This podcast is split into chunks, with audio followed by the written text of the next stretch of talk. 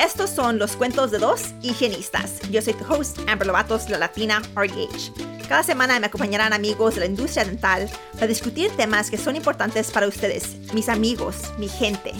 Este programa es para ayudarnos a aprender de nuestros colegas latinos y hispanos. Este podcast cuenta con el apoyo de patrocinadores, así que escucha este anuncio y únase a nosotros mientras les contamos un cuento de dos higienistas.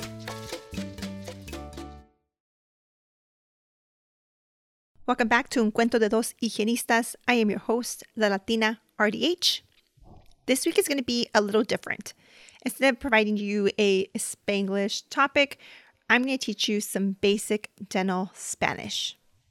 First, I want to provide you with some background and some free resources. So, for background, my Spanish is very much a Mexican Spanish.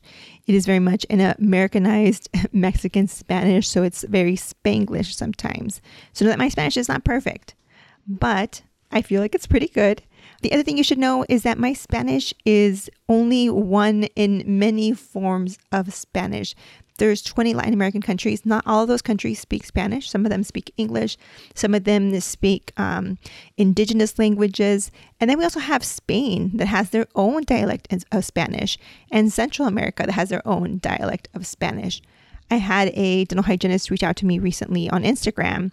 And she said, Help, I always say endodoncia, and the doctor I'm working with today is saying that that is incorrect, that it's um, tratamiento del conducto. They are both correct. It is both conducto and it is both endodoncia. So when I hear these different dialects, the different ways of saying things that are both correct, but are said differently in different, depending on where you're from, I try to post those on my Instagram at the Latina RDH. I am trying to be better about posting on Facebook, but if you're wanting some free Spanish video tutorials, one minute, they're not perfect, but I think they're helpful. You can always check those out. You can also go to dentalcare.com. Dentalcare.com has some free resources. You can go to patient education and then you can click on patient materials.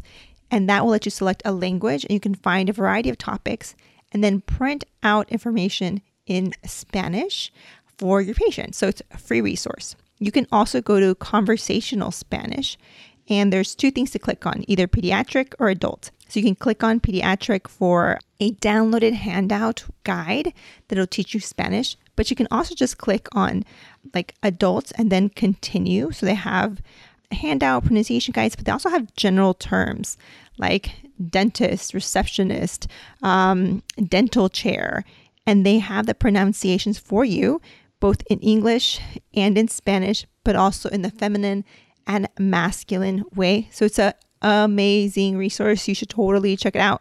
That's at dentalcare.com and that is free. All right, we're going to start talking about some rules. So, first, you should know that words in Spanish are typically masculine and feminine. So, how do you identify if a word is masculine or if it's feminine? There's a few rules. Um, so, typically speaking, something ending in an O is masculine, like niño, which is boy, ends in an O, it's a boy. Or niña, which ends in an A, would be feminine. That's a girl. It's a child who's a girl.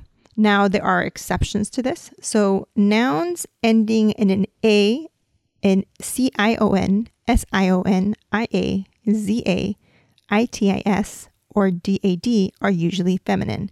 So, if it ends in itis, like gingivitis, it would be feminine.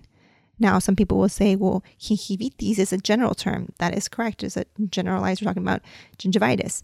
But if I were to say, la gingivitis es una enfermedad que, I would say the gingivitis is a disease that I would use um, the feminine form of the in front of gingivitis because gingivitis is feminine. The same thing with Navidad ends in dad or dad. That means it's feminine. And so um, Navidad is Christmas. So I would say La Navidad es una. the Christmas is. And I'll also explain to you when you use the and when you don't use the and the different forms of the. But generally speaking, if it ends in in a, C-I-O-N, sion, ia, za, itis, or dad, it's usually feminine.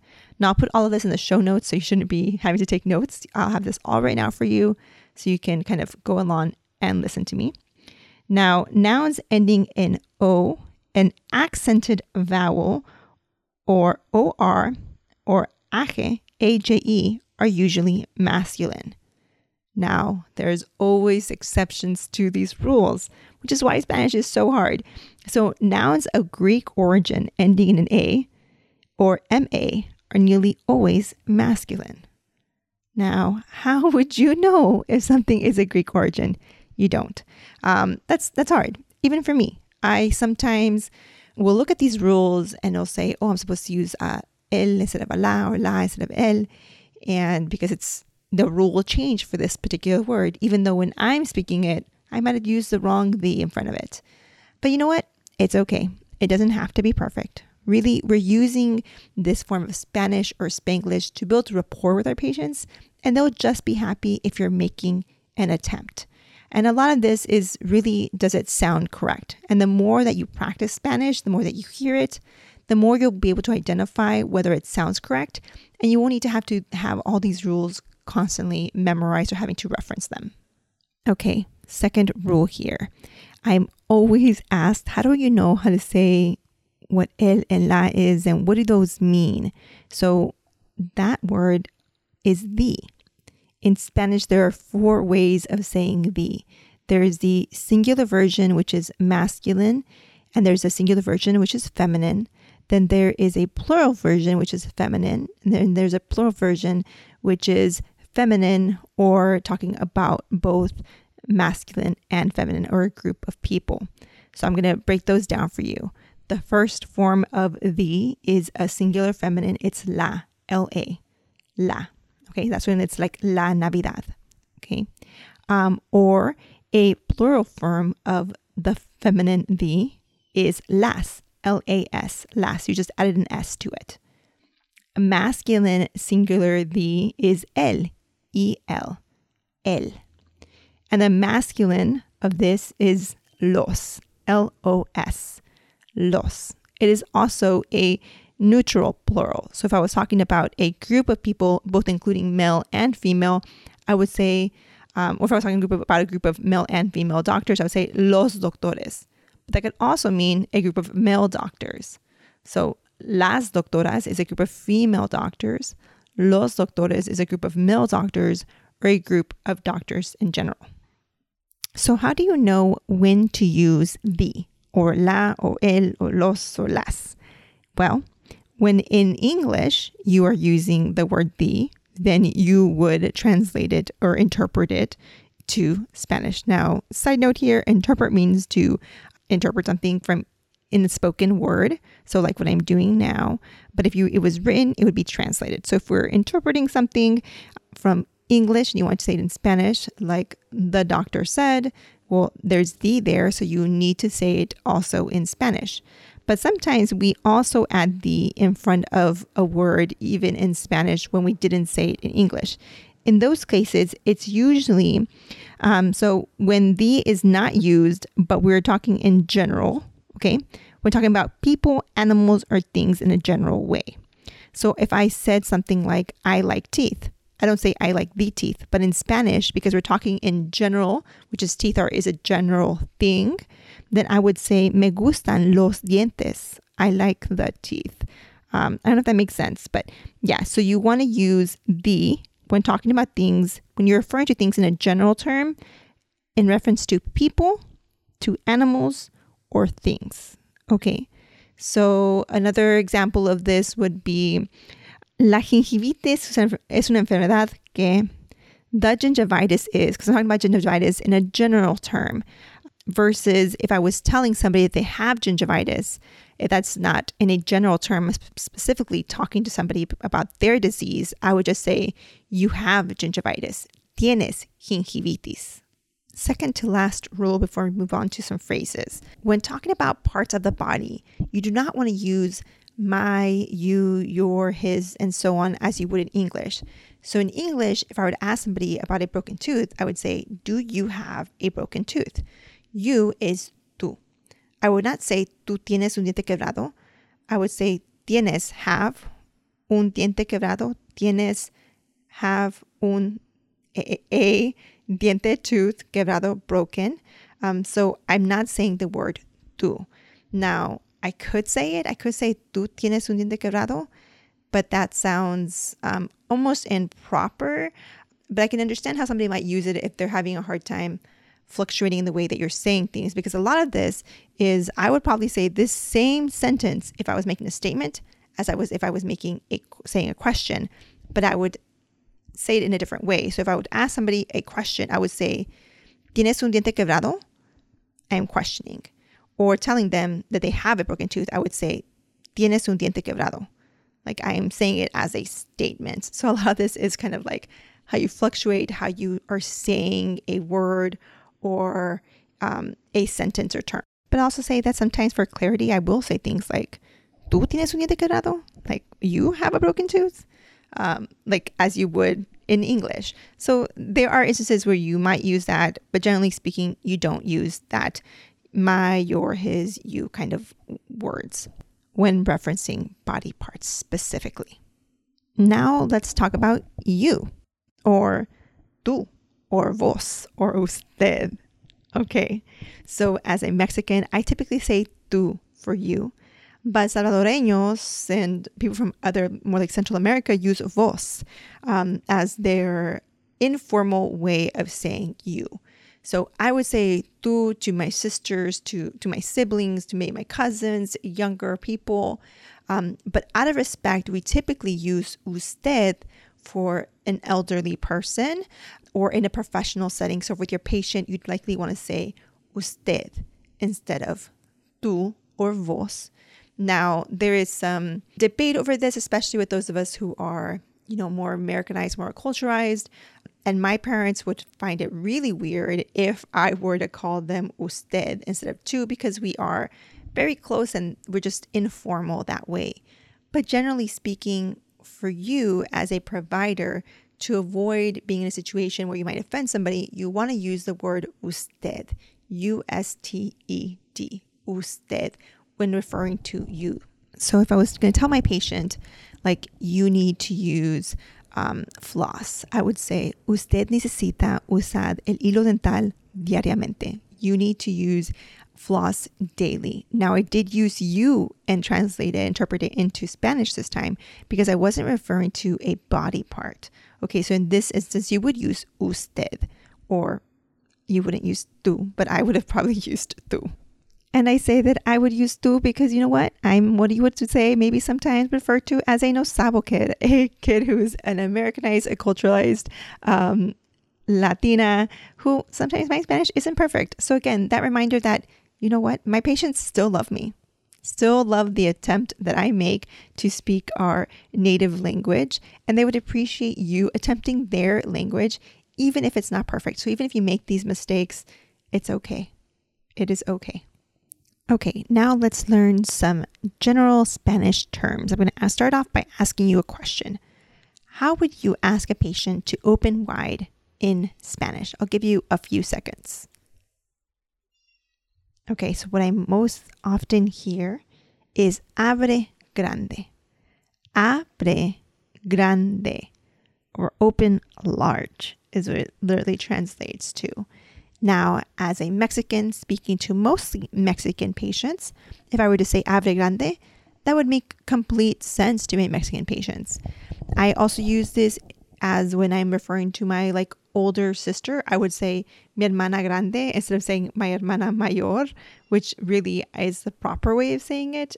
So, but if I said my hermana grande, people would understand like, oh, she means her older sister, even though I'm literally calling her large. It's a, it's a very slang way of saying things, but it's also very common slang in Mexico. So if I were to say abre grande to my patient, my Mexican patient, they would understand what I'm saying. Now, if I were to say the same thing to my patient from Venezuela, they would not understand what I'm saying. That would not make sense because they're not really commonly using that slang or just would really sound very improper. So instead, I try to use the term abre completamente. Abre, open, completamente. Abre completamente or open completely. This is better when referencing talking to patients, especially when you don't know what country they are from or if you're serving people who are from a variety of Latin American and or Spain um, countries, then I would use abre completamente because that is more general for it would work with more people from more countries versus abre grande. Now, and like I said, grande is slang, it's more improper, but if I use it with Mexican patients, it's cool. They totally would understand. Okay, here's our second term. So if you were to ask your patient to swallow in Spanish, how would you say that? I'll give you a couple seconds. Now, if you Google translate this, you probably came up with the word traga. But this word is a very, just generally speaking, a very aggressive word. So we try to avoid it. But I'll tell you why we try to avoid it and why some might feel it's uh, aggressive. So in Latin America, or sorry, in specifically in Mexico, swallow has a sexual, can have a sexual connotation. So you're literally telling your patient to swallow sexually. Um, we also say un trago as an alcoholic beverage or a shot. Um, so traga, I'm telling them like to take a shot. Uh, and then the other thing is that we have a saying that is, no más estás tragando. You're just swallowing. You're just gluttonous. You're just, you know, devouring and swallowing, inhaling your food. So it's a very aggressive word. So generally speaking, don't use the word traga. Instead, I say, pase su saliva, por favor. So I, you could say tú, the informal tú, and sometimes I have, and it's been fine for the most part. But the more formal way of saying you instead of usted, you would say su. So pase, pase, su saliva, por favor. Pass your saliva, please. You always want to add that por favor, that please, to make it sound more friendlier and more respectful. Again, that's also why I would use su as another form of usted or you. Um, pase su saliva, por favor. Now I have a trick question for you. If you get this one right, you don't probably don't need to be listening to this uh, podcast episode because your Spanish is probably on point or you've been watching my Instagram reels long enough to know the answer to this. So I want to know how you would say periodontist in Spanish. Again, I'll give you a couple seconds. All right. So the most common thing, and even the thing that I said for many, many years, is periodontista, periodontist, right? That kind of like same thing. I'm just going to say it in Spanish with an accent. That is actually incorrect. It is periodoncista because a periodoncista is a doctor of the periodoncia, not the periodontia. Is a doctor of the periodoncia. So a periodoncista is a doctor of the periodoncia. So my rule for this and my suggestion is if you don't know a word, go back to that root word. What's that original word that you're trying to derive from instead of, you know, kind of immediately trying to interpret a word to translate a word from English to Spanish if you don't know the word. Now, I've seen other Spanish resources that will say periodontista or endodontista when it's endodoncista because a doctor of the endodoncia. That is because Spanish is hard. Spanish is so hard, so hard that I've bought books that are for dental Spanish professionals and they only include words, they'll have incorrect words like periodontista but if you Google a doctor, a periodontista, you're not going to find one. But could you find a periodoncista? Yes. So do I have like any like real proof? Not necessarily, but I know that it is periodoncista and not periodontista. And these books also some don't ever really include the different dialects of Spanish. So again, like why Spanish is so hard, dental Spanish specifically, why dental Spanish is so hard to learn because we have so many dialects. But again, because we have many countries, and in those countries, we have different states. Um, so give yourself some grace. If you mess up, it's okay. If nothing else, if you learn nothing else from this lesson, is that it, it is okay to make mistakes. All right, so now this term, because this is un cuento de dos higienistas and I am a dental hygienist, we're going to talk about some dental hygiene terms. And of course, all dental professionals use this, but I wanted to talk about this specifically. And before I mention, tell you what a cleaning, a prophy, an SRP, or deep cleaning is, I want you to know that the most important thing is to explain to your patient what the term you're using is, because they may not know what it is. They may have never had a prophy in their life, or maybe they had a prophy in their country and all they received was cleanings on the facials or only polishing. I've had patients who don't even know what a cavity is, um, don't know what a filling is. So, really explaining to them what they're receiving, why we are recommending what we're recommending, um, and the importance of, of home care, uh, providing them all that background. It's really, really important. Not just telling them you need a prophy. Okay. Um, so, and then the other thing to this is understanding your demographics. Personally, I serve a lot of people who are low income, who um, had minimal education from their native countries, usually fifth and sixth grade education. So I would be providing them communication in a fifth to sixth grade level, not in a college level. And that just depends on your patient specifically, right? Uh, but for my patients, most of them did not graduate from high school. So I'm providing them with layman's terms to help them understand. Because even if you provide them with the, obviously, we want to elevate our profession, but we also want to make sure our patients are understanding what we're saying to them. So you decide what you want to call it, but I'm going to tell you what I most often hear from my patients is limpieza dental or dental cleaning. Limpieza dental. Profilaxis dental. Profilaxis dental is a prophy. SRP is raspado y alisado radicular. Raspado y alisado radicular. And deep cleaning is limpieza profunda. Now, usually when I'm talking to my patients, I'll ask them if they've ever had a limpieza profunda. They usually have heard it in this way and not in raspado y alisado radicular. Now, raspado y alisado radicular is the formal and correct way of saying that. Yes, absolutely. So if you're going to use that, explain to them that they likely have heard it said as a limpieza profunda before, but this is really what it means, um, the correct way of saying it, and explaining the full background and what we're doing and why it's important to use that term. Always include that education portion when introducing a new word. And now I'll give you an example for me.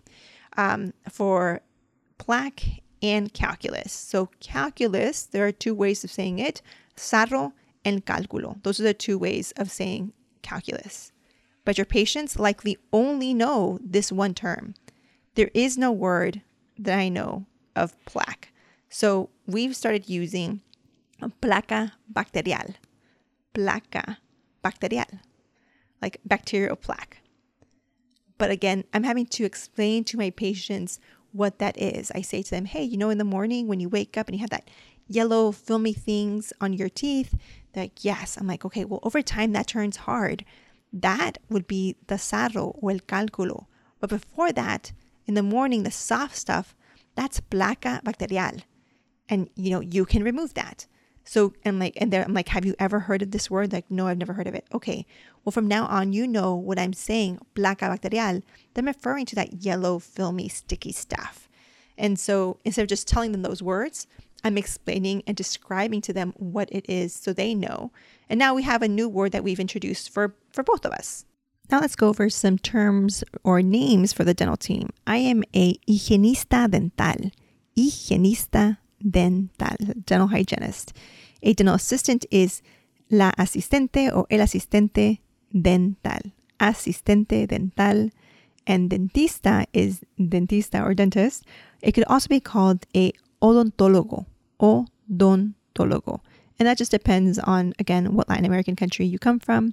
But you could use, I often hear dentista, but I also hear my friends from like Nicaragua say odontólogo both are correct. It just depends on the dialect. And so a lot of times I when I'm using terms that are, you know, there are multiple terms that I know and I'm not sure where my patient is from, I'll say things like, you know, you need a filling. I would say necesitas un empaste o un o relleno. Empaste o relleno. Both empaste and relleno mean filling, but I use both words. Um, I was once working with an assistant who kept telling me, she's like, she came to me, she's like, hey, I was telling the patient they need un empaste and they don't understand. I'm like, okay, you use the word empaste. Did you use the word relleno? She said, no, I didn't use the word relleno. I'm like, okay, well, if you know that they didn't understand you the first time with empaste, now ask, now tell them relleno. If they don't understand relleno, there's also a third term, and I can't think of it now. Um, when I think of it, I'll put it in the show notes.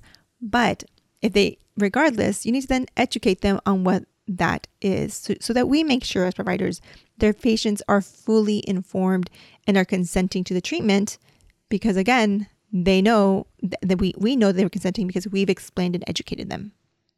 So for my last and final tip for you is to try. Attempt the language. Practice with your friends. Practice with your patients. Ask your patients how do you say this?